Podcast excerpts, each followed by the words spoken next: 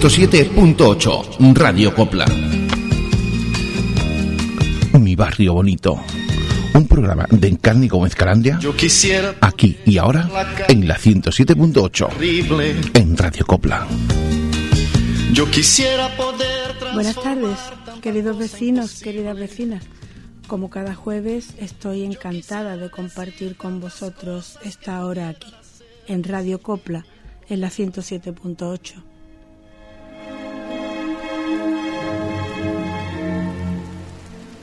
Día Mundial del Árbol.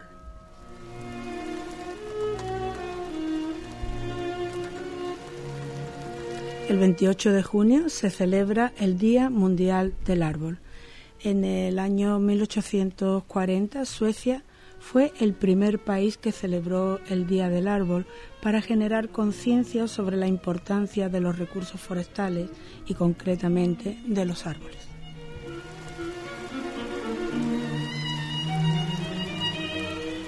Estos héroes verdes contribuyen a disminuir la contaminación ambiental y climática generada por el hombre, protegen el suelo y son esenciales para lograr un desarrollo sostenible, siendo imprescindibles para la vida.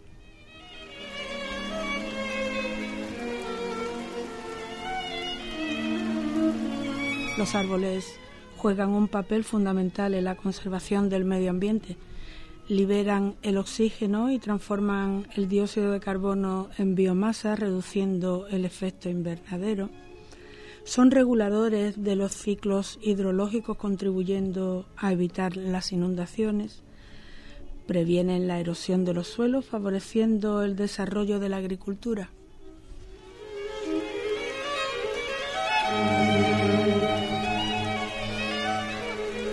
Constituyen el hábitat de especies de plantas, aves, mamíferos, reptiles y anfibios. En las zonas selváticas contribuyen a formar un ambiente húmedo. Contribuyen también a regular el clima, reduciendo los efectos del cambio climático generado principalmente por el hombre. Y son una fuente de materia prima para la elaboración de medicinas, alimentos, papel, combustible, fibras y otros materiales naturales como el corcho, resinas y caucho.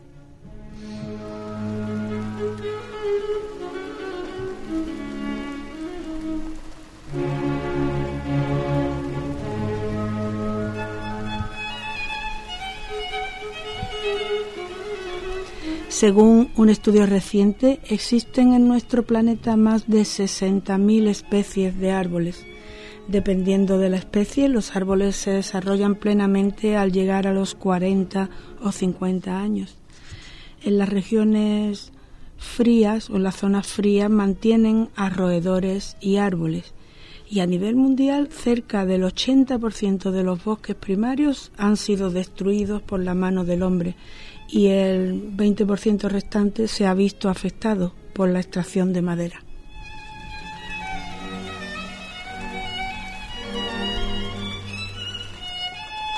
El 12% de los bosques del mundo están destinados a la conservación de la diversidad biológica. Se estima que los bosques constituyen un reservorio vital de carbono, acumulando casi 300 gigatoneladas de este elemento.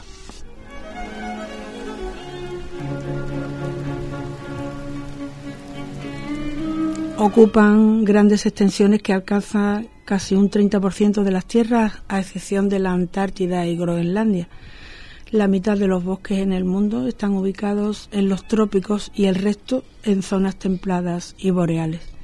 Europa y América del Sur tienen la mayor superficie forestal, seguidos de América del Norte y África. La deforestación de bosques y árboles producen un 15% de emisión de CO2 anual en todo el mundo, superando a la generada por vehículos, barcos y otros medios de transporte.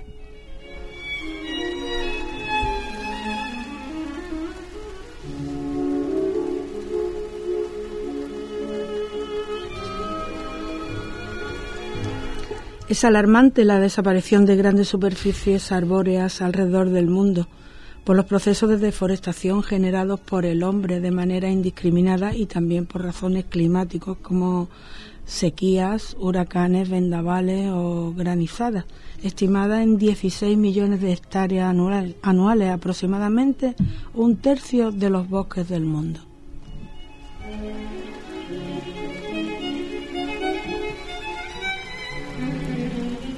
Las alteraciones producidas por el cambio climático generan altos niveles de acumulación de combustible en los bosques, incrementando la incidencia, durabilidad e intensidad de los incendios forestales.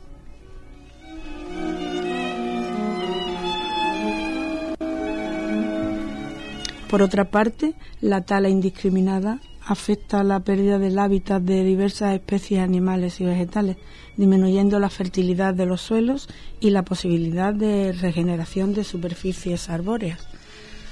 Existen numerosas organizaciones ecologistas que promueven una conciencia de protección y conservación de estos ecosistemas mediante un uso adecuado de los recursos naturales existentes.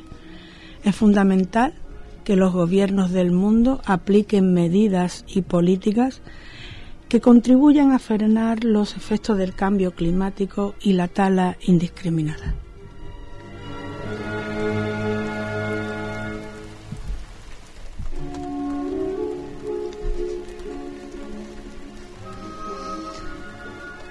Bueno, y ahora antes de la entrevista vamos a escuchar un tema de jarabe de palo, eso que tú me das.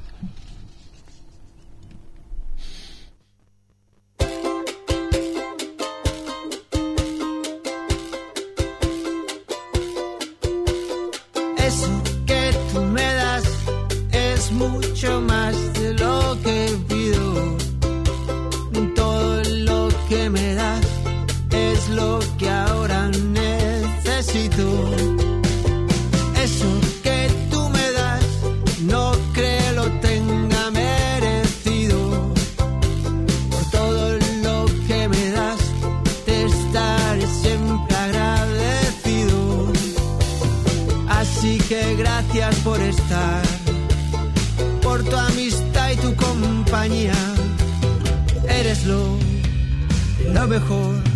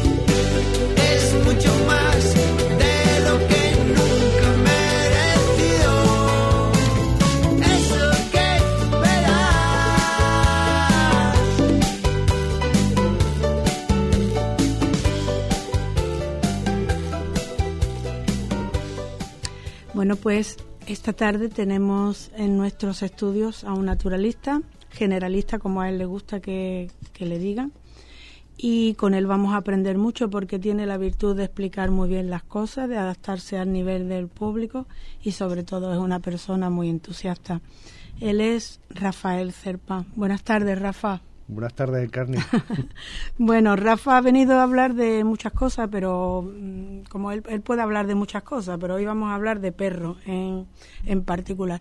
Él fue uno de los socios fundadores de la Asociación Canina Parque Princesa Sofía, ¿no, Rafa? Efectivamente. Cuéntanos un poquito cómo nació esa asociación y cómo fue aquello. Bueno, pues, pues muy sencillo, relativamente sencillo. Eh, decides recogerte un perro, vivo enfrente del parque y qué mejor sitio, pues ves a todo el mundo paseando los perritos por el parque y vas a, y lo sacas al parque. Un perro pequeño, eh, una cría, ¿no? Y bueno, llegas allí, lo sueltas en el parque y ahí y de inmediato surgen dos problemas a diario. Uno, que el perro se te escapa y sale corriendo y se quiere ir a, hasta la carretera. Uh -huh. Y dice, bueno, ¿qué hago para poder para que el perro disfrute. Algún, no hay aquí ningún sitio cerrado preparado para el perro. Y otro, que en aquel tiempo, estamos hablando desde 2000, posiblemente 2011, por ahí, 2012, el, el parque todavía tenía unas cantidades de cristales rotos del botellón increíbles, pero uh -huh. increíbles que los perros salían con las patas cortadas todos los días. Todavía se recogen trozos, pero en aquel tiempo era increíble. Y entonces, como yo soy una persona que realmente no me, cuando veo un problema, digo, pues vamos a intentar solucionarlo, ¿no? Yo creo mucho en el voluntariado, no me espero a que la gente me, me lo haga, ¿no? Como uh -huh. decía Uchan. Y les dije a las personas que nos veíamos todas las tardes, siempre eran los mismos, 10, 20 personas, oye, ¿por qué no hacemos una asociación canina y algo preparado? Tenemos un parque que en aquel tiempo no cuidaba a nadie, que no, aquello era un... ya sabes el desastre que era, ¿no? Sí, sí. Y entonces les dije, vamos a hacer una asociación. Dice, es que llevamos 10 años pidiendo solo al ayuntamiento y no nos lo hacen. Digo, bueno, si me meto a budista, ¿qué le voy a decir al ayuntamiento? Que me haga una pagoda. Vamos a hacerlo nosotros. Entonces, eh, preparé una especie de, de, proyecto, me fijé en parques y demás que había por ahí. Y el año anterior se había hecho un, como una especie de exhibición de perro con... Eh, eh, digamos, promocionado por una marca y tal. Sí, Digo, sí. vamos a hacer una cosa de esto, ya aprovechando esto. Hicimos un proyecto, se lo entregamos al ayuntamiento y nos dijo el ayuntamiento, ah, me parece muy bien. Dice, pero hay dos cosas. Primero, que el sitio este que habéis pedido tan cerca de que se era más o menos por donde está el drago ahora, eh, no, lo vais a hacer en otro lado que está más alejado, en un, donde, una zona de, donde está ahora, en el búnker. Y otra que nosotros no tenemos un duro para dar. Uh -huh. Digo, bueno, pues ahí estamos nosotros para movernos. En el tema de los perros la gente se mueve bastante, sobre todo creo recordar que había una persona de la 11 que tenía perro, guía y demás, muy conciencia con el tema de los perros y bueno, era, y nos reunimos entre varios, empezamos a reunir dinero, a trabajo físico, preparamos, pusimos una valla, unas puertas y demás. Una y, valla bastante. Sí, alta, bastante sí. Alta. Mira, yo a los parques, yo veo muy buena voluntad por parte del ayuntamiento con los parques caninos que ha hecho, pero tiene un problema, que la valla tiene solamente un metro de alto. Mis perros, por ejemplo, que son, uno es un pastor alemán y el otro es un pastor belga, eh, entran en el parque por la valla, saltan. No hace falta la puerta. Claro, entonces claro. eso tiene un problema, que es que muchas veces pasa un gato o, o se te escapa el perro y, y, se va a la carretera y te lo pueden atropellar. Los, uh -huh. los simplemente con haber hecho, no, nos hubieran preguntado a nosotros, nosotros le decíamos que con un metro cuarenta, un metro cincuenta, uh -huh. como tiene la del parque canino de, del parque, ahí no se escapan los perros saltando. Pero vamos, que, que fue un avance que nos hicieran también parque. Hombre, muy bien. Hay que agradecerlo. El tema de, de, las playas caninas, ¿cómo lo ves tú? Que la, la acabas de, de, nombrar. El, el, tema de las playas caninas eh, lo, lo, empezamos nosotros a pedir en aquel tiempo y es un tema que no está exento de polémica. Uh -huh. No está exento de polémica porque lo mismo que hay gente que quiere muchísimo a los perros y para ellos son como un niño más de su familia o su hijo, hay gente que hay que respetarlos también que no le gustan los perros y no tiene por qué aguantar a, al perro, ¿no? Uh -huh. Entonces siempre ha tenido una cierta oposición. Hay que tener en cuenta que la línea, por lo menos en aquel tiempo cuando creamos la asociación canina, era la ciudad de Andalucía con más perros por habitante. O sea que tenemos una buena cantidad de perros y en todos los sitios había playas donde se, se podía ir con los perros. Entonces, mm, después de 10 años veo bien que se haya hecho. Eh, aquí lo que no hay que perder es la racionalidad, ¿no? La racionalidad no es ni que quitarle a uno ni ponerle a otro, ¿no? O sea, por, yo creo que, por ejemplo, la zona de Levante es una zona mm, con bastantes kilómetros de playa, ahí no le veo ningún problema. Eh, sí sé que la zona de Poniente, ahí donde llaman la playa de los Manolos, eh, la verdad es que se ha hecho muy bien. ¿eh? Hay que darle las gracias al ayuntamiento porque se ha vallado la playa, los perros no se pueden escapar, eh, está muy bien, proporciona muchas comodidades a las personas y a, los perros, ¿no? Pero después hay gente que dice, hay que ver que me han quitado un trozo de playa, ¿no? Fin, hay que tener un poco de, de racionalidad por parte de todo el mundo. Mm, muchas veces se le achaca a los perros cuando en el tema de la playa. No lo llevo porque el perro es un animal sucio, pero si tú miras cómo deja la gente la playa con la noche de San Juan o lo que hace la playa, miramos a ver. A ver quién es más sucio, qué animal es más sucio. En fin, eso no perder el norte. Exactamente. De todas formas, ha habido ha habido otras ciudades, no sé, aquí en la costa creo que que han tenido la la mala fortuna de colocar una playa canina en un sitio donde donde había nidos de, de chorlitejo. Entonces, claro, ahí, ahí ya... Bueno, no perdamos el norte, lo voy a decir. A mí me parece muy bien, yo como dueño de perros, yo tengo dos perros y me gusta ir si puedo, eh, cuando no hay, no molesto a la playa con los perros, se lo pasan muy bien, lo disfrutan ellos y disfruto yo. Pero hay un tema que, hay que tener, yo creo que hay que tenerlo en cuenta por encima de todo. Y es el tema de respetar el medio ambiente, respetar lo que se, eh, hay que procurar respetar y mantener la biodiversidad. La biodiversidad es la cantidad de vida que tiene la naturaleza, ¿no? Entonces, eh, eh, no debemos olvidar que el perro es, por muy bueno que sea, no deja de ser un depredador, es un carnívoro y un perro tiene un instinto, aunque sea para jugar, de perseguir a, estos animales. Imagínate un pollito, un ave del tamaño de un pollito que cría en la arena, que cría en la playa.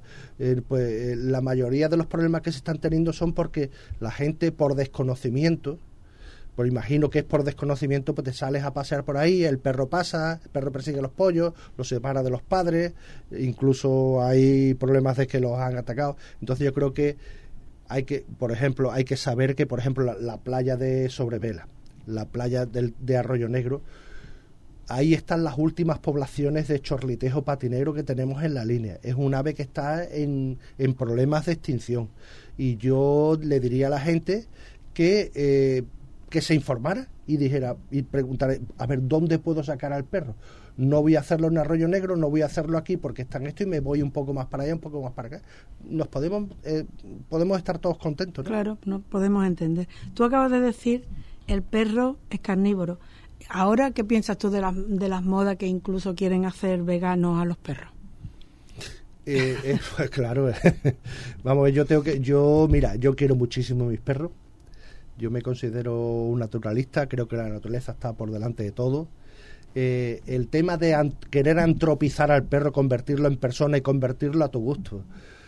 Mm, Eso es una forma de maltrato, ¿no? Hombre, vamos a ver, mira, está muy mono el perrito con el jersey, pero hay que pensar que, por ejemplo, cuando le ponemos un perrito un jersey, muchas veces le podemos provocar un problema en la piel por el tema de, de, ácaro. Es lo mismo que cuando una persona... Los perros no necesitan jersey.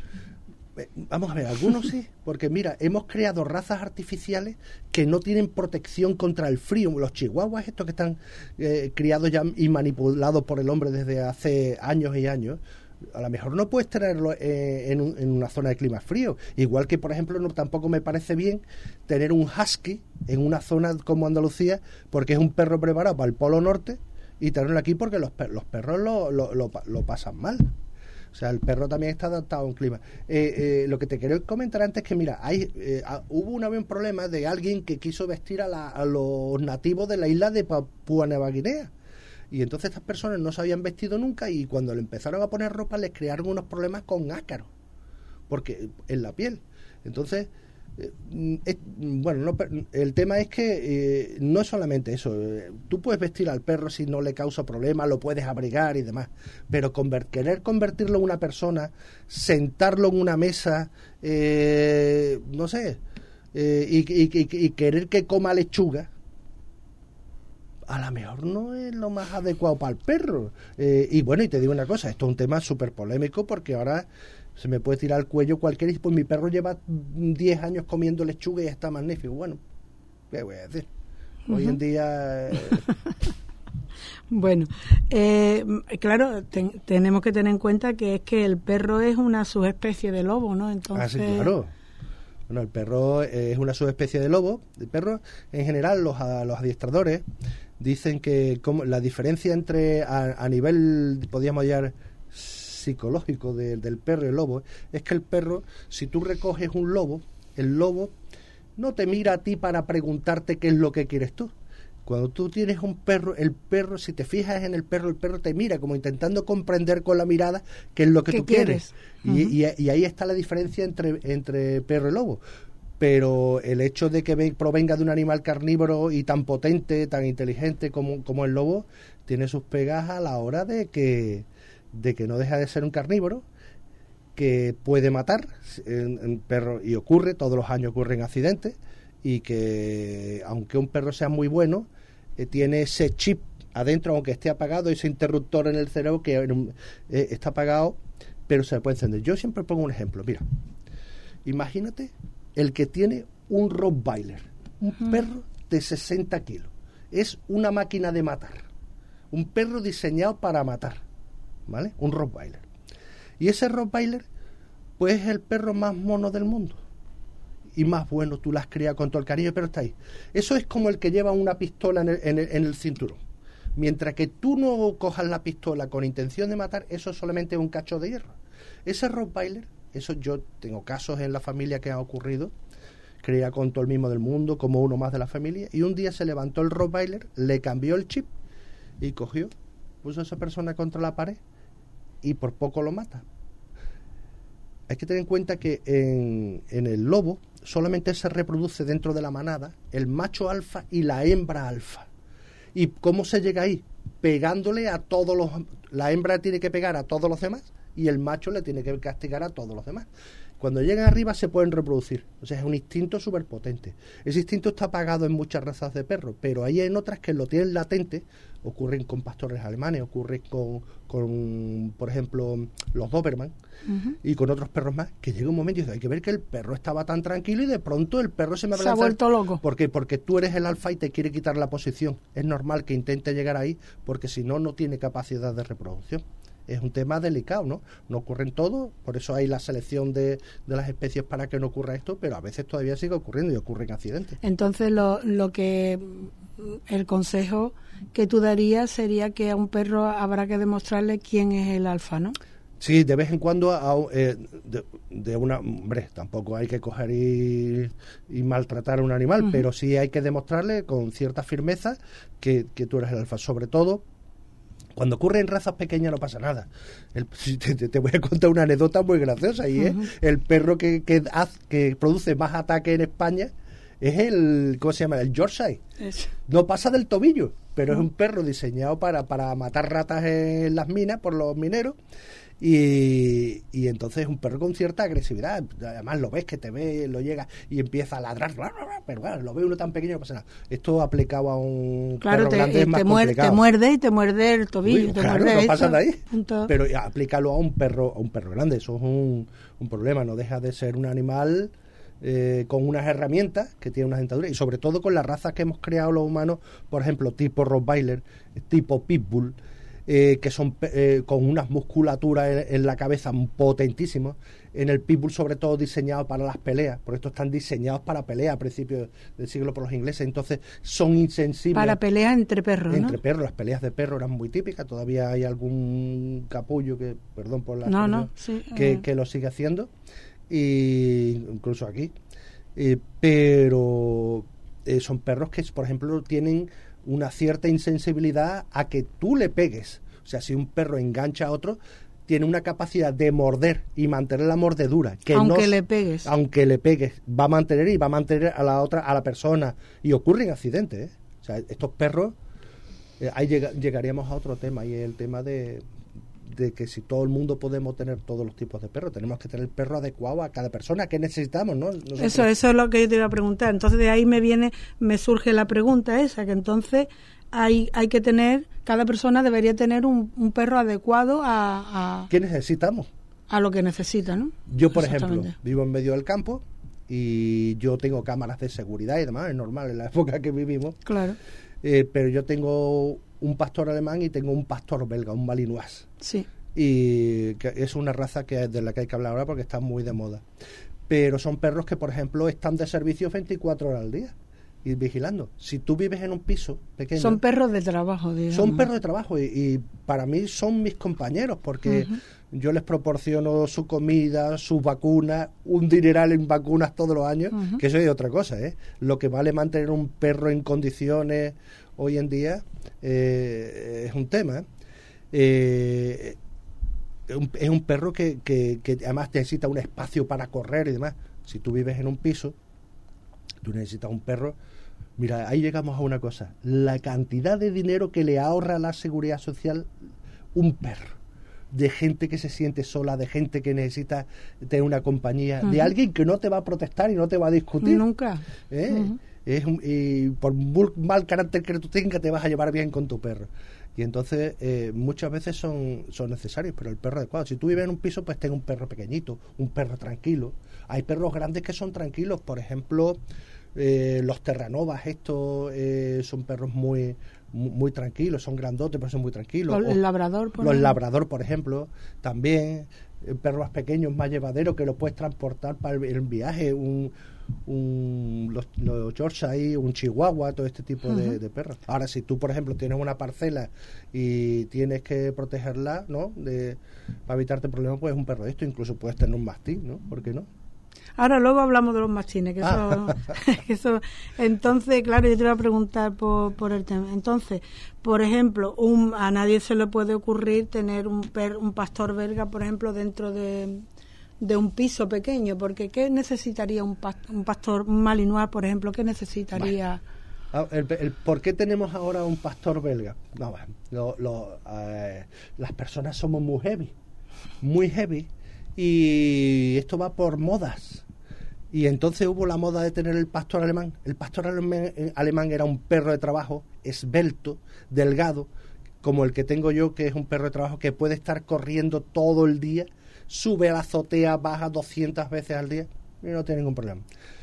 Este perro, cuando lo queremos tener en un piso, ya entran en acción criadoras, criadores, que lo que hacen es que van mezclándolo con perros para que esa energía vital que tiene este perro aplacarla. ¿Por qué? Porque tú coges y tienes un pastor alemán en un piso. Un pastor alemán de verdad. No estamos hoy en día la eh, los pastor, los- todos los perros se dividen en, do- en la misma raza, podríamos decir. Esto tiene cierta polémica en, en dos grupos. El perro auténtico de trabajo y después tenemos el de concurso o el de compañía que, que es simplemente para estar sentado en el sofá todo el día. Y eso ocurrió desgraciadamente con el pastor alemán, que han salido ahora de hace muchos años para acá, estos perros con el culo caído, que son ganadores de concurso por estética y demás, y después tienen problemas de displasia de cadera, con sanguinidad, tienen una cantidad de enfermedades. Esto no ocurría con un perro de trabajo que utilizaban en los años 50 y 60, porque era un perro que se había criado en el campo, que estaba para, para cuidar unas parcelas, para cuidar el tema de- del ganado y demás.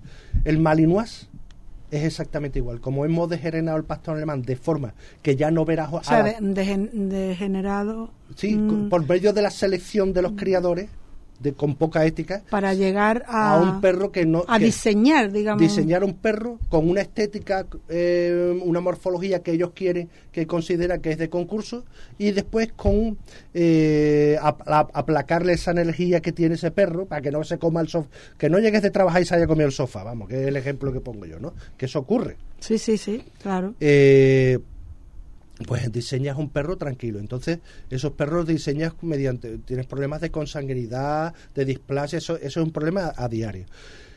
Eso ocurre con muchísimas razas. Y la raza que le va a ocurrir ahora mira que te lo digo, es el pastor belga. Si tú te fijas ya, la policía no utiliza pastores alemanes, ni el ejército. ¿Por qué? Porque lo consideran una raza que no vale para, para, para el trabajo. La han degenerado. La han degenerado de forma que ya es un perro problemático de salud, de, de sin energía, con, etcétera.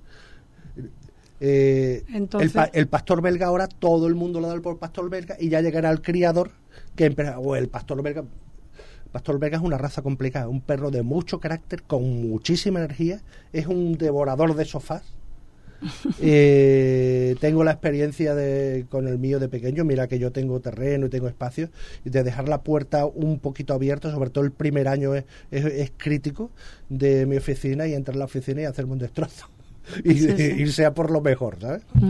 Y desgraciadamente creo que el, past- el pastor belga, que es el que utiliza el ejército y la policía ahora, eh, puede ocurrirle en pocos años lo mismo. Y después otra cosa más, ¿eh? es un perro problemático porque es un perro muy potente, con mucho carácter. No es un perro para un niño, no es un perro para una persona mayor. Son perros que si se te escapan puede, pueden eh, causar un accidente. A accidente me refiero a que se va a por una persona y la muerde, porque ese perro cree que has invadido su espacio. Es un perro pastor, un perro que está diseñado genéticamente durante cientos o miles de años para proteger una zona bajo cualquier circunstancia. Claro. Y entonces, pues, si, si se escapa, pues puede no, producir y, exactamente. y ocurren, y están ocurriendo, ¿no? Es un perro que se ha puesto de moda ahora, entonces ya llegará el criador que intentará sacarlo más aplacado. No es, ese perro no es para ir tranquilamente por la calle y llevarlo así. Y sin eh. En general no. O sea, ya llegará, llega, siempre están las excepciones y siempre todo el mundo piensa que su perro es muy bueno y tal. Pero un perro que tiene un cierto carácter, que lo puede tener escondido, pero un perro que... Los pastores... Mira, un niño pequeño no puede tener un perro que no pueda dominar. Y una persona mayor no puede tener un perro que no pueda dominar. Y dominar me refiero que si te se cruza un gato por delante, por ejemplo, y el instinto natural del perro porque siempre, siempre están los perros que están criados en la casa con el gato y no pasa nada. Pero el instinto natural del perro como depredador es perseguirlo. Claro. Y se coge y se va a lanzar y te va a tirar de la Te correa, te, va- te va- te puede partir un brazo. Yo he visto casos de hacer daños en, en el brazo o tirarte al suelo y, ca- Claro. y- y dejarte hecho un Cristo eh, o escaparse y cruzar la carretera y tener un accidente con un coche. So, un perro, una persona tiene que tener el perro que pueda controlar eh, en respecto a, a- a tamaño, a carácter. Claro. Eh, el bulldog francés, ¿qué es lo que le pasa? Eh, ¿Tiene alguna alguna Bueno, ahí llegamos otra vez a lo que hablamos antes de la ingeniería que hacemos nosotros en- eh, Genética. eh, con la genética, ¿no? Entonces hemos creado un perro muy gracioso con la ca- cabeza chata. Eh, los perros bra- braquicéfalos, estos perros, el bulldog francés, el, el boxer, el rottweiler, hace 100 años no eran tan braquicéfalos como ahora, eran perros más normales con unos hocicos normales. Braquicéfalo. Sí, bueno, explica. es que son chatos. Chatos. Entonces, esto le, proble- pro- le No tienen hocico no tienen saliente, hocico. Entonces, le provocan, por un lado, le provocan unos problemas respiratorios. Entonces, ese ronquido tan gracioso que mis amigos dicen, mira qué mono, qué tal, qué, qué perrito y tal, como ronca y tal. Mira, eso es un problema respiratorio que tiene el perro. Es más, es con la nueva ley, me parece que están prohibidos los perros braquicéfalos. ¿Eh? Eh, Luego, eh, me gustaría eh, también hablar de la, de la nueva le- de la Bueno, la nueva ley tiene, Tiene rato. Eh, después, por ejemplo, eh, estos perros tienen otro problema. Yo tengo amigos que tienen bulldog francés y entonces, por ejemplo, además que se ha repetido tres veces. Estamos en la casa haciendo una barbacoa en el patio y el perro aquí mirándote con los huesecitos de, la- de, de- de las costillitas y demás. Resulta que como tienen esa cabeza tan desproporcionada y ese cuerpo tan pequeño, son capaces de comer algo que no son capaces de digerir. tragar, ¿no? De tragar y digerir. Y ha, y ha terminado, un par de veces al menos, ha terminado en el hospital operándolos para sacarle un, un hueso. Ah, porque tiene la boca grande, ¿no? Una cabeza muy grande, la boca... La- grande, pero luego Claro, no la acompaña. te- de- no la- el resto del cuerpo no la acompaña y no pueden digerirlo. Claro. Y te estoy diciendo ejemplos que he visto yo, ¿eh? Eh, bueno, mira, y el, vamos a hablar ahora del mastín. El mastín. Eh, háblame, porque a ti te gusta mucho hablar del mastín. Bueno. El mastín originariamente que era Bueno, vamos, el mastín es... Yo, eh, yo- a mí me gusta verlo todo desde el punto de vista de como naturalista, Sí, ¿no? sí. De llevarme bien con la naturaleza. El mastín es un animal que está preparado, se ha eh, seleccionado de forma natural en todo, desde España hasta Japón, distintas razas de mastines que hay, para defender de, grandes depredadores una granja, un rebaño y demás. En España tenemos el mastín español, el extremeño, el leonés y demás. ¿Y qué pasa? Pues que están preparados para defender De grandes depredadores. pues En España tenemos el oso y el lobo. Aunque en- aquí hay que tener en cuenta que, por ejemplo, aquí en la zona nuestra hemos tenido oso, aunque la gente no lo sabe. eh, la zona de la Sierra de Algeciras era una de las zonas con más osos de España hasta 1750. Y nosotros hemos tenido lobos hasta los, me parece, eh, aunque hay algunos que dicen que, fue- que a principios del siglo se, se extinguieron, pero otros hablan que hasta los años 80 hemos tenido lobos por la zona de Zanonas y demás. El lobo es un, un animal que, si, piensas lo inteligente que puede llegar a ser un perro, imagínate una manada de lobos que tienen que buscarse la vida, que tienen que cazar todos los días, que son perros por llamarlo de alguna forma para que nos hagamos una idea, de hasta de más de se pueden llegar a tener más de 60 kilos, que cazan en manada, y entonces imagínate esta gente, estos pastores que dependían su vida de la carne de la oveja, de, de defender la comida que tenían, porque antes no había mercado. ¿no? Antes se comía de lo que se tenía. Entonces, la naturaleza y el hombre, conjuntamente durante estos dos, tres mil años, han diseñado pues el mastín. El mastín tiene un instinto natural que, por ejemplo, tiene una cosa muy graciosa y es que el verdadero mastín de día está durmiendo. ¿Por qué? Porque de día no ataca al lobo. El verdadero Vive, mastín vive de noche. ¿eh? Efectivamente, está todo el día durmiendo hasta que llega la noche, la noche se despierta y está esperando a ver quién es el que va a Porque venir. él trabaja de noche. ¿no? Claro, trabaja de noche. es un compañero de trabajo de- de- del, del pastor, ¿no? Después tiene o- otra cosa más. Ese instinto milenario eh, hace que, por ejemplo, si tú tienes un rebaño con ovejas, eh, este- tú, tú tienes que tener varios mastines. Varios mastines de forma que cuando ataca el lobo va a llegar primero un lobo que va a intentar sacar a, a- a los perros de protección, sacarlos del rebaño para que el resto de los lobos ataquen y, y- Que y dejen el camino libre. ¿no? le deje el camino libre. ¿Y el mastín qué hace? Cuando tienes tres, cuatro mastines, que es lo que tienes que tener, un mastín nunca puede trabajar solo, eh, sale un mastín a hacerle frente. A lo mejor no es el mastín alfa, es un mastín secundario, el mast- pero sale un mastín y les hace frente. Ese mastín nunca se va a alejar mucho. Un perro que no tenga ese instinto se va a ir detrás del lobo y se va a escapar. Este perro va a salir unos metros, le hace frente, pero el resto de los mastines siguen en el, siguen en el grupo. Una, estra- una verdadera estrategia. ¿no? Claro, y otra cosa súper importante es que los mastines, eh, estoy remarcando lo del lobo porque el lobo, aunque ya está extinto en Andalucía, los últimos lobos los conocí yo hace ya por lo menos cerca de 20 años en, en la sierra de Andújar, están exterminados, están extintos. Eh, están llegando a Andalucía. Hace un pocos años llegó el primero a la zona de Almería. Fíjate la lo potente que es un lobo como depredador y la, eso no es un perrito faldero. ¿eh? El, el lobo tiene sus grandes detractores, que son los ganaderos y demás, y tienen sus grandes amantes, que son los grupos ecologistas que no han visto en su vida un lobo, pero piensan que el lobo es una ovejita. No, el lobo, este lobo que llegó a Almería, eh, había una perra en celo, la olió y lo primero que hice fue matar a los otros tres, tres perros que había junto con la con la con, con esta perra. Los mató. Se quedó allí. Llegaron los agentes los agentes forestales, eh, lo durmieron y eh, bueno estaba tenía leishmania, le afectan las mismas enfermedades que a los perros.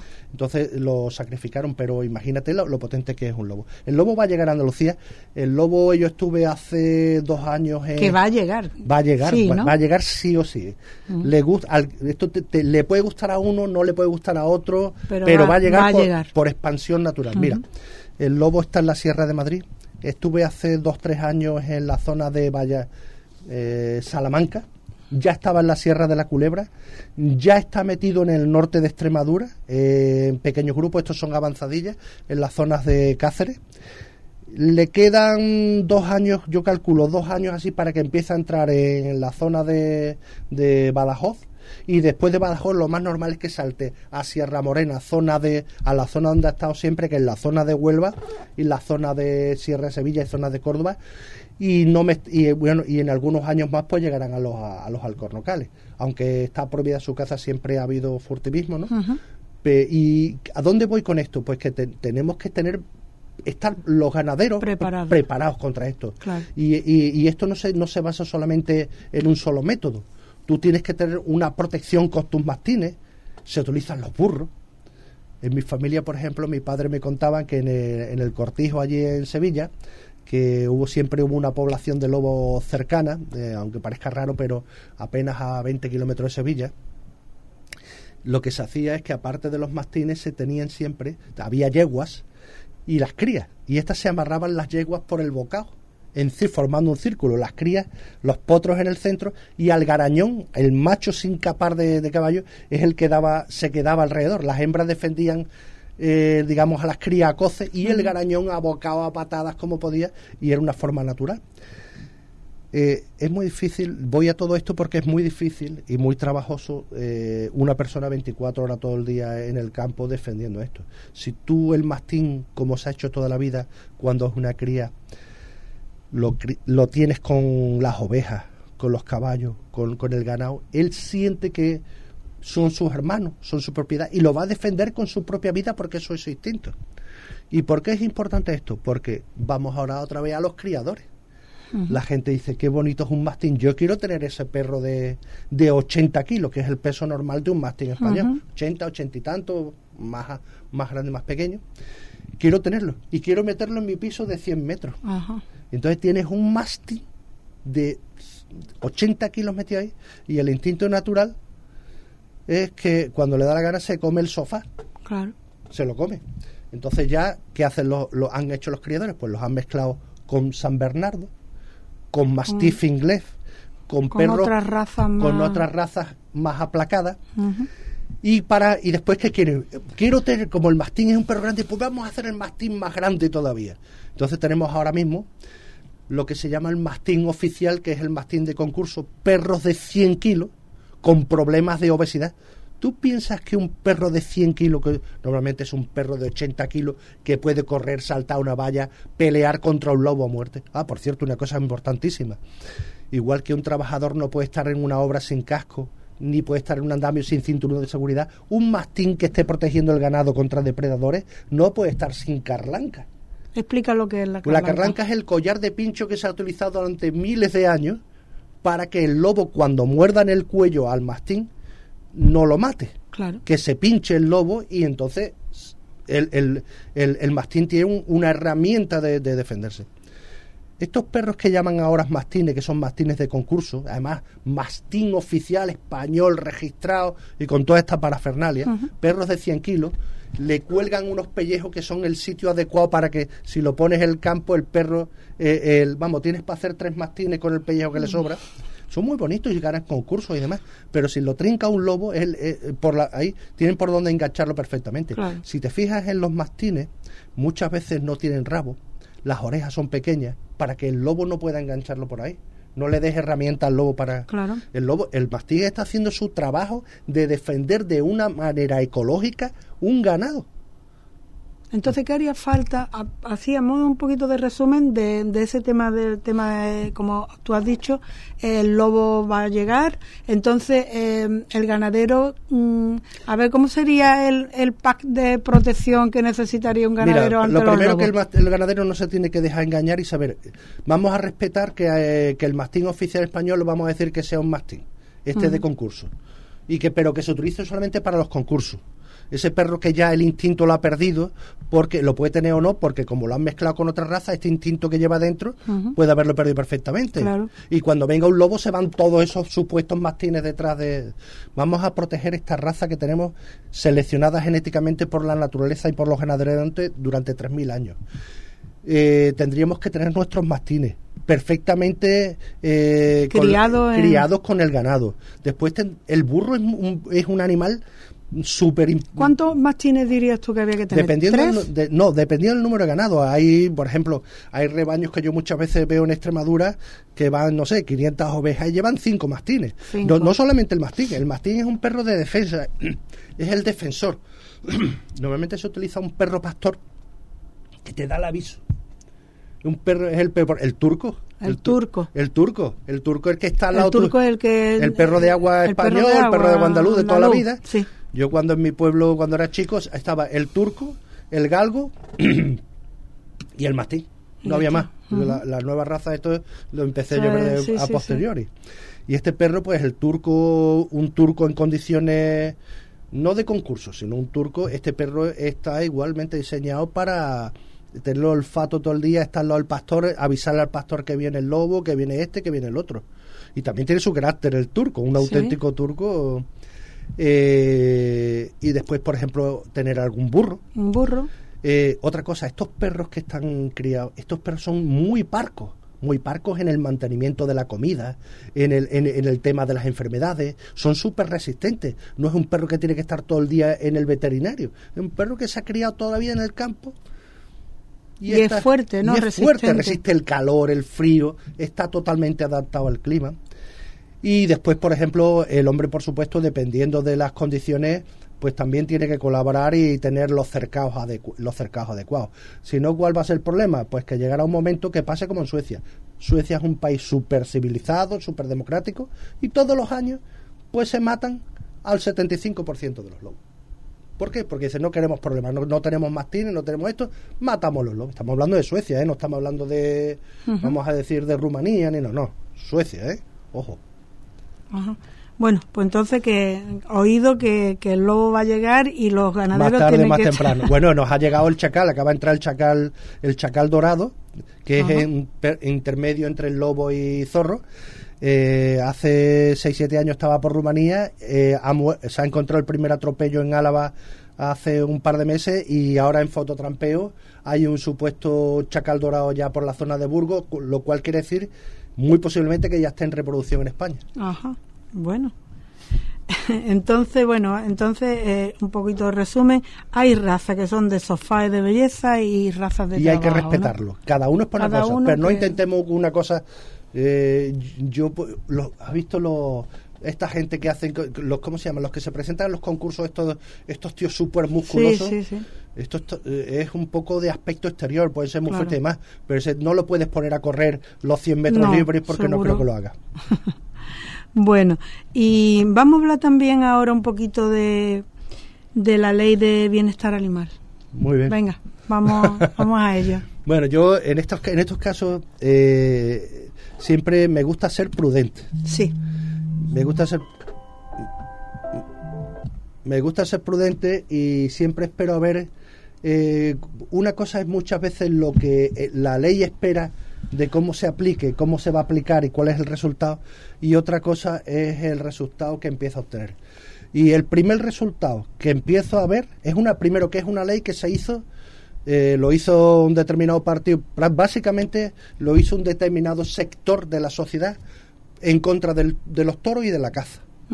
Y resulta que los toros y la caza están protegidos por unas leyes y no la han podido tocar. Han tocado todo lo demás menos estos dos. o sea que el objetivo era transformar en... Transformar o eliminar la, la caza la- y los toros, porque hay gente no- que tiene sus ideas, eh, sí, pero resulta que está- esto está protegido por determinadas leyes y no lo han tocado. ¿Y qué han provocado? Pues, por ejemplo, que se prohíba tener tortugas, que se prohíba tener conejos. Y entonces, pues, ayer por la tarde ya me, me- me- me llega la gente, oye, que tengo una tortuga, ¿qué hago con ella? La suelto al río. Vamos a ver. En los abandonos de tortuga y de conejo, vamos a poner estas dos cosas tan tontas y simples, están a diario. A diario, o sea, mm, es- la zona del Prica está lleno de conejos, pero no de conejos de monte, sino de conejos de estos domésticos. Sí, sí, sí. Los arroyos se nos llenan de tortugas. Que si eh, fuera como la mariposa monarca, que no afecta a nada, se convierte en un animal, digamos, adaptado al medio sin causar ningún problema. Pero si tenemos las tortugas estas americanas, que son mucho, el doble tamaño que de las que tenemos aquí, la suelta en el río, provocan un, mm, dos problemas. Uno, que se comen a las de aquí y segundo, que eh, eh, ocupan el nicho ecológico que tenían la otra y desaparecen las especies locales. Entonces, pues hemos creado un problema tremendo, ¿no? ¿Y qué, habría que, se podría hacer con eso, Ramón? Bueno, vamos, vamos a ver. Eh, mira, por ejemplo, el tema de las tortugas, eh, mira, ahora sabes que, que, preparé hace tres años eh, unos proyectos para las lagunas del parque y que el ayuntamiento lo, vamos, lo van a hacer y demás, que yo la verdad es que lo agradezco muchísimo porque creo que es importante para, para la línea. Y cuando pedí eso, pedí que hubiera una tortuga a nivel, eh, perdón, una laguna que fuera para el tema de, de las aves y demás eh, para la ornitología, educación ambiental y otra que fuera para los patitos, como digo yo, para que la gente vaya con los niños, le dé comer los patitos. Por cierto, que, esa es la laguna que deja dinero, porque la de Benalmádena trae 350.000 personas al año para darle de comer a los patitos. y eso deja una economía alrededor que no deja la ornitología. La ornitología, la ornitología es un tema de caché, de decir, tenemos una cosa en la línea que no tiene nada. Pues esas tortugas de los patitos pues se pueden aprovechar para decir, mira, tengo una tortuga y en vez de soltarla en arroyo negro donde voy a joder el ecosistema, ¿eh? introduciendo un animal alóctono que puede introducir enfermedades, causar problemas, lo pongo ahí y es un hay un sitio donde llegará la gente y le dará de comer su trocito de pan, su salchichita o lo que coma la, tortuga o quiere comerle y ahí no va a causar ningún problema. ¿Qué pasa? Que después la ley, no, prohibimos tener esto aquí, prohibimos tener... ¿Qué hacemos? Nos vamos y dejamos que el niño vaya y la suelte la tortuga en el rollo negro o en, o en el río Palmones que está infectado o en el pícaro de Algeciras que están completamente infectados porque claro el niño no quiere que mi tortuga que ha estado conmigo 10 años eh, y se me ha hecho ya demasiado grande para tener en la casa que, la maten no claro. Es un problema. Eso es un, ejemplo muy simple y de los que veo yo ahora mismo que eh, eh, sobre todo el, el abandono no que eso es lo que está, bueno, una cosa muy visible que se está viendo. No, no, lo más visible. Lo demás ya lo iremos viendo. Ya iremos viendo todo el problema que se, que se pueden causar y que no se ha previsto de solucionar. O sea, es que la, la ley, efectivamente, la han hecho, a mí me han venido por, por, varias, por varios sitios. Eh, la, la ley la han hecho como tú has dicho, un sector muy concreto de, de, la población o de un partido político y entonces pues no han tenido en cuenta todo a, a, la gente que sabe. Y por ejemplo no han tenido en cuenta a los veterinarios. Los veterinarios esa es una de sus mayores críticas. No claro no han tenido en cuenta a los veterinarios. No se puede hacer una ley de, de, bienestar animal sin tener sin escuchar a la gente que sabe de animales. Mm, mm, eso y sin tener en cuenta la naturaleza humana. La naturaleza humana que a veces la naturaleza humana es más delicado que todo lo demás. Eso. Bueno eh, ¿Y tú qué piensas? Mm, antes tocamos el tema de, que los perros son carnívoros, no, no, pueden ser veganos. Vamos a ver, sin. Vale, sin. Eh, no queremos molestar a nadie, pero no, eso es, va contra natura. Eh, pero en general, mm, ¿qué piensas tú de la alimentación de, de, los perros en concreto? ¿Cómo hay que alimentar a los perros? ¿Hay que darle pienso? ¿Hay que darle una comida hecha en la casa? ¿Hay, qué lo, cómo, ¿Cómo se hace eso? El perro lleva con los humanos 40.000 años aproximadamente, ¿no? Desde que se, los primeros lobos se pegaron a hombre. Ya está casi respondida la pregunta. Entonces, ¿qué han comido durante estos 40.000 años? ¿El hombre le preparaba una comida especial para el perro antes cuando no había comida para esto? Ni para el, hombre. el perro ha comido, se ha adaptado a, las comidas en general. El problema está en que con el tema esto de la raza hemos criado algunos perros muy delicados y entonces pues ahí llegan ya las visitas al veterinario, al pienso especial y todo tipo de cosas. Mis perros, por ejemplo, eh, pues tienen una combinación de normal. Ellos tienen su cacharro con pienso de comida que pueden comer cuando les dé la gana y si estoy haciendo una barbacoa pues les doy su trocito de, de costilla y si alguna vez y, y restos de comida y si tú ves que no le sientan mal, cada perro es distinto, ¿no? Si, no tú ves que mal, oye, el perro está bien, el perro está enérgico y no le vas a dar algo que, que, le siente mal, ¿no? O sea, el perro... O sea, tú piensas Hay que adaptarse un poco. Que a lo mejor mm, quizá que tenga su pienso y, y de vez en y un cuando aporte un distinto ¿no? aporte Que, pues, diferente ah, porque ¿sabe además la alegría que le da un perro ya, que ya te- un hueso Eso te iba a decir yo. Ellos tienen su Se pienso. saltan las yo también tengo. Ah. Y tienen su pienso ahí a discreción para cuando quiera, pero tú le ofreces otra cosa y se vuelve Sí, loco. claro, el eh, imagínate. Por algo será. Cuando el- ellos se alegran más que yo cuando hago una barbacoa. El tema de los huesos, hay que darle huesos grandes, eh, ¿cómo es? El tema de los huesos. Mira, ahí volvamos, vamos, vamos al caso extremo antes que hemos hablado del, del bulldog francés, Sí. que no puede comer trozos más grandes. Hay perros que le da lo mismo. Yo he tenido un perro que le compré un hueso de vaca que dice, mira, esto se va a estar entretenido un mes con el hueso. El perro le duró la tarde que se lo eché. Entonces son dos, Claro. ca- son dos casos extremos. Eh, tienes que ir a- viendo como cada perro es un mundo y, Claro. le- y le- cómo le siente. Claro. Bueno, eh, tenemos ya muy poquito tiempo. Bueno. Eh, y, y lo del tema del agility, el canicross y todo eso, ¿tú cómo lo ves? Yo lo veo muy bien, lo Sí, veo lo muy bien. porque un perro, eh, vamos a ver, mm, cuando un perro es joven, es una raza que necesita energía. Vamos a poner razas, los pastores alemanes originales, el, el- por ejemplo, el, el famoso Malinois ahora, el pastor belga.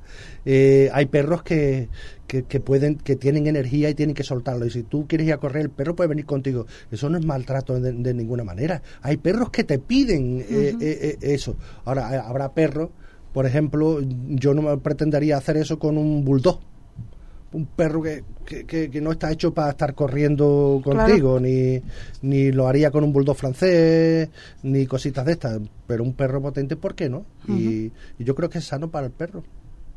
Y, y satisfactorio Y- también no, para no, la persona pe- que, que claro, va con él. y hacen los deportes los dos juntos. Ahí está. Bueno, mm, una cosita, ya vamos a, vamos a ir terminando porque ya se nos acaba el tiempo. Rafa, yo te agradezco muchísimo que, esté, que hayas venido aquí, hayas hecho ese hueco para venir aquí. Pero mm, te voy a preguntar una cosita así, digamos, a nivel personal. ¿Qué es lo que te gustaría, mm, o- bueno, no, vamos a empezar por otra cosa, ¿de qué logro mm, personal o profesional estás tú más satisfecho en la vida? Mira, vamos a ver, a, mm, a nivel personal, em, digamos, sería el tema, los temas que he hecho con voluntariado, ¿no? El tema de la implicación que he tenido en los últimos 10 años con el tema del parque, por ejemplo, me ha gustado mucho. El tema de, del tema de implicarme en la fundación de la Asociación Canina junto con otras personas. El tema de estar, por ejemplo, en la Asociación del Parque. El tema, por ejemplo, de, de, de- de Arroyo Negro, que de la línea cuente con su reserva natural. Pues la verdad es que eso han sido temas no han tenido sus sinsabores como siempre Exactamente, pero- el resumen final Es lo- eh, es satisfactorio. esto- esto es, eh, a nivel a nivel de este tema no hombre por supuesto estoy muy contento de mis hijos de mi familia y demás no pero eh, a nivel de voluntariado y cosas de estas yo creo Eso. que estos tres me parecen interesantes ¿no? Bueno, ¿y qué, ¿y qué te faltaría por hacer? ¿Qué te Bueno, gustaría? ¿Qué tienes en mente que todavía no hayas hecho? Uno ya tiene una edad que lo que le gusta ver es que haya gente, nuevas generaciones que, digamos, que, que vayan rematando estos temas, que los continúen, que por supuesto cada persona lo va a ver desde un punto de vista distinto y lo va a intentar hacer de su forma, pero, pero es lo que hay, ¿no? Pero por lo menos que haya un nuevo nuevo espíritu de esta cosa que en España eh, está- no está tan, a lo mejor, no se está tanto, que es el tema del voluntariado, ¿no? Yo creo que Cre- creo que, que el que haya sabia nueva en todo este tipo de cosas y que bueno que nos dejen hacer no ¿Tú quieres? Te dejo.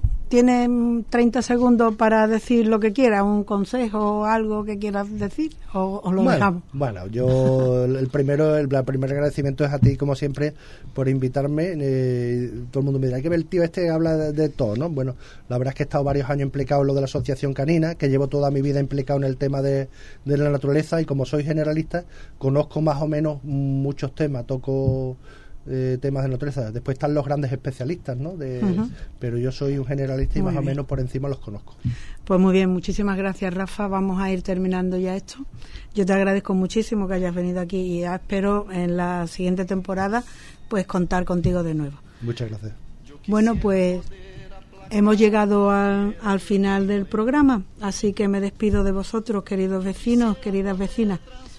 Os deseo paz y armonía para vuestra familia, para vuestros seres queridos y para todo el planeta.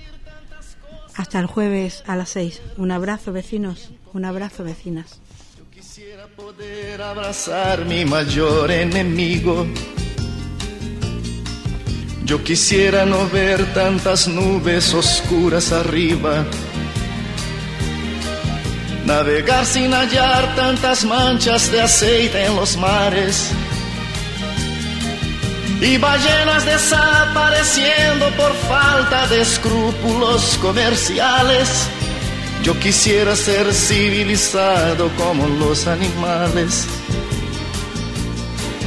La la la la la la la la Yo quisiera ser civilizado como los animales.